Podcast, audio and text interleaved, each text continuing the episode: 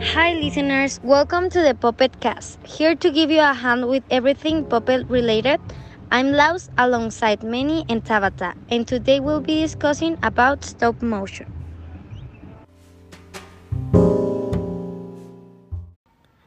Well, as Lau says, we are going to talk about stop motion.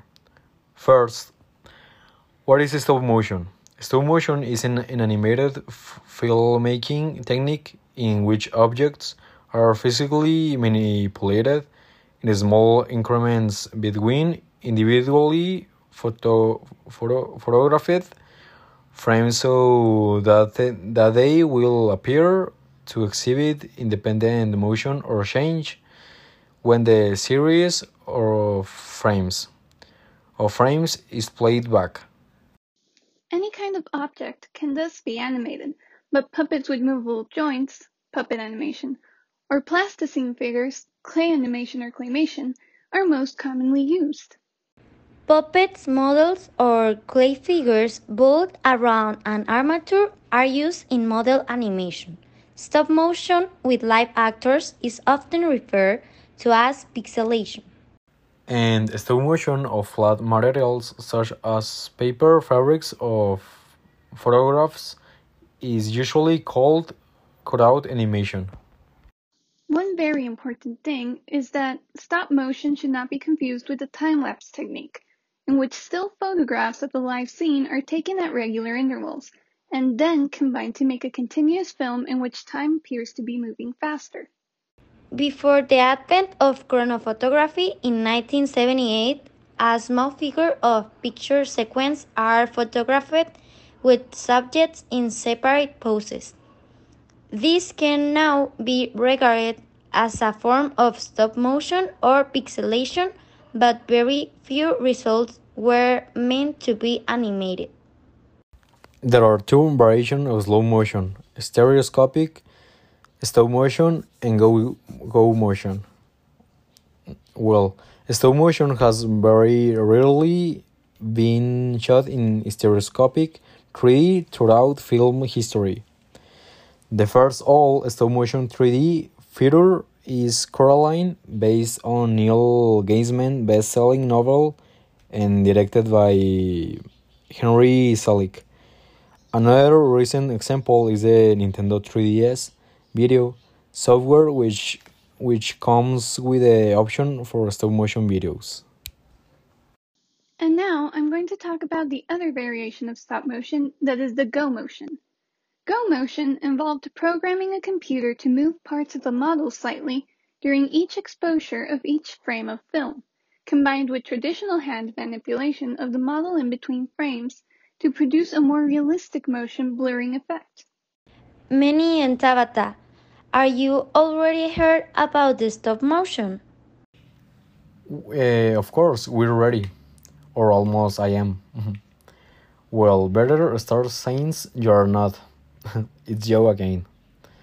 One one of the movies I have memory of and I like is is like um, for example, The Little Prince or or in, or in Spanish El Principito. Also, The Strange World of Jack. That to be honest, uh, ah, or, or in Spanish, eh, El extraño mundo de Jack. That to be honest, I, it was scary when I was little because that movie, well, uh, just keep the secrets since everyone thinks I'm not afraid of anything. yes, you know. Um, one more, one movie more. Oh, sure. The the corpse bride. The, the Tim Burton's was also good. If it's called so i don't remember well the, the yes its name. But i really really recommend recommend it because it's nice uh, see it Stop motion is a very interesting way to use puppets, and I have heard of it before. I've even tried it out. Um, but it's very interesting because it's not a continuous movement like we've seen in previous episodes. So it takes a lot more effort to achieve the illusion of something moving. It's used for movies or short films, and it's great because now you have an actual physical puppet that's moving without a person in the background, that's moving without strings, um, and while it's moving without giving away that a human is manipulating the puppet. One of the first movies I saw where this method was used was The Nightmare Before Christmas. I even have a book detailing all the behind the scenes involving how the puppets worked, and, well, there were a lot of faces. Yeah. So for the facial expressions, the puppet actually has multiple faces that the animators start switching out. There are usually noticeable lines of where the faces change. So in editing, they'll usually either be digitally erased or the animators will put in little cheats in the design of the puppet. For example, in Chicken Run, most, if not all of the characters use scarves. This is because the face changed from the neck up and they weren't able to hide the line. So instead of erasing it, they just put a scarf, a scarf over it or any kind of decoration. Well, I have a huge amount of respect for the people that make stop motion pictures because it takes a lot of effort, a long time to make, and a lot of patience. I mean, I made a half decent stop motion short film in three hours, and that was very hard. Imagine making a feature length film with other people and making sure that the puppets aren't moved while you're taking a break. I can't imagine how stressful it must be. Not to mention expensive, since they mostly work with physical models unless you're using digital models but I don't know much about digital models, so I guess we'll leave it at that. It's interesting to see how technology advances, and it's a question you can ask yourself. Are these digital puppets actually puppets? But that's getting into another topic. Anyways, stop motion movies tend to have a good quality, and we should appreciate the animators more for putting up with it, especially companies like Laika and Aardman because they really innovated this kind of art form.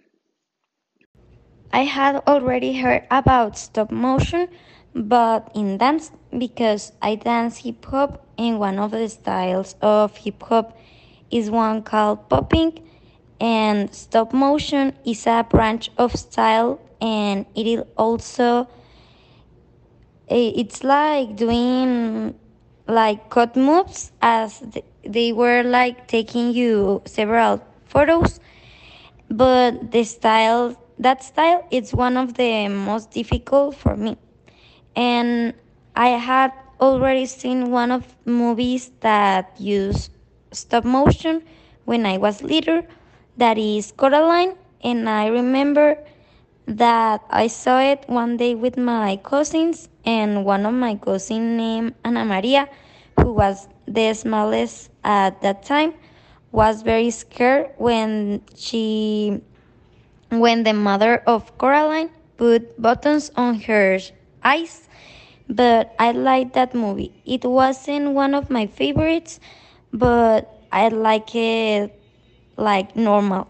And that's all I know about stop motion. I already know like another movies and like that, but one of my favorites is Coraline, and that's it.